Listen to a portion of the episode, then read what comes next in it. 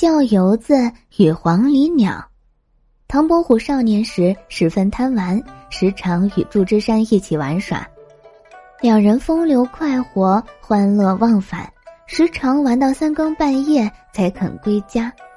祝枝山独门独院，深夜归家问题不大，但是唐伯虎家在深巷子里，巷口两扇木栅门，天一黑，木栅门就要关闭上锁。这么一来，那唐伯虎每每夜间回家，都要先去更楼求那打更的老头给他开锁。唐伯虎生性活泼，爱热闹，见老更夫寂寞，就陪他说话、下棋，一来二去，一老一少就十分熟络了。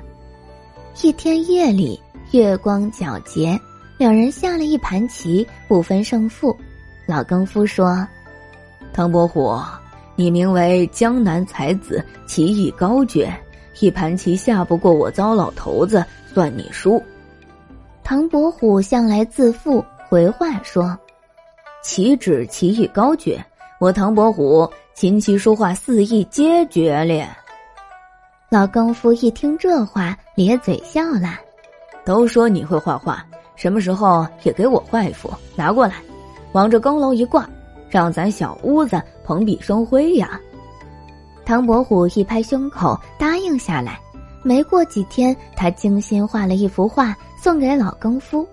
老更夫展开一看，原来画的是花鸟，画上题了七个字：“叫游子与黄鹂鸟。”画上有三株毛竹，每株竹子十二节，毛竹顶站着只黄鹂鸟，目光炯炯有精神。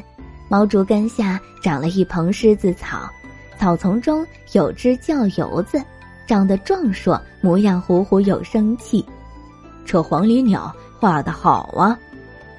听老更夫夸奖，那黄鹂鸟拍拍翅膀，欢唱了一声：“叫游子画的有精气神。”老更夫这么一说，那叫游子伸伸爪子，也兴奋的叫唤一声。唐伯虎乐得摇扇子直笑。唐伯虎，你这幅画画的好啊！三株毛竹，一蓬狮子草，叫游子和黄鹂鸟，全都活生生的。唐伯虎说：“大爷，这幅画不止好看，还能帮你看更。”红我脸，画怎么能看更啊？你听我说，现时先把它收起，明日起更，你把画挂墙上。等黄鹂鸟往下跳一节，叫游子往上爬一节，他两个叽叽喳喳欢唱一声，你听到声响，打一更天就没错了。黄鹂鸟往下跳两节，叫游子往上爬两节，他俩叽叽喳喳唱两声，你听到声响，去打二更天刚刚好。这么着，你打到五更要把画收起来，这画一卷起，黄鹂鸟和叫游子就回到原来的位置。如果你五更不收，天一亮，黄鹂鸟与叫游子碰了头，那黄鹂鸟嘴一伸，把叫游子吃掉，吃了叫游子，他自个儿待在画里没意思，立马要拍翅膀飞走。到那时，这画空了，就不能帮你看更了。老更夫听了，呵呵直乐。当天夜里挂起来一试，果然一点儿不假。他靠了这幅画，更时打得准多了。不在更点的时光，也可以闭上眼睛歇一歇了。再说祝枝山，他听说唐伯虎给老更夫画了这么一幅画，想要亲眼见识一下。他思来想去，决定瞒着唐伯虎自个儿去更楼看。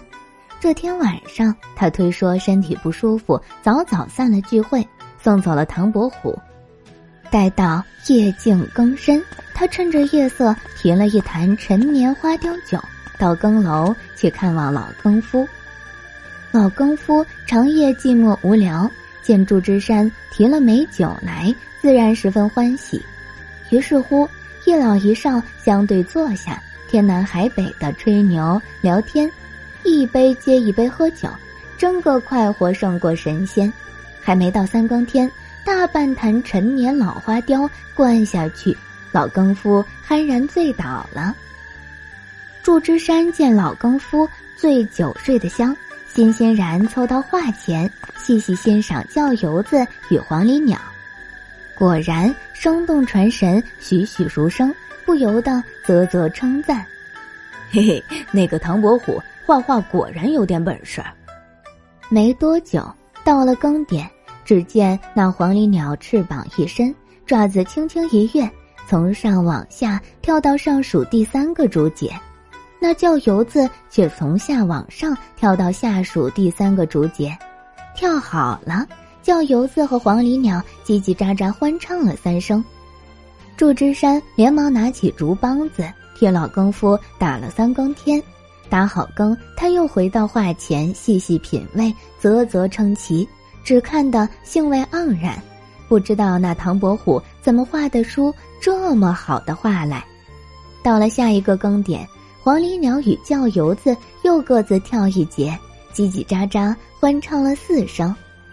祝枝山又拿起竹梆子去打了四更，打完四更，独自喝完剩下的酒，醉意上头，睡意浓郁。那祝枝山迷迷糊糊只想睡觉，但他怕误了打更，硬撑着到了五更。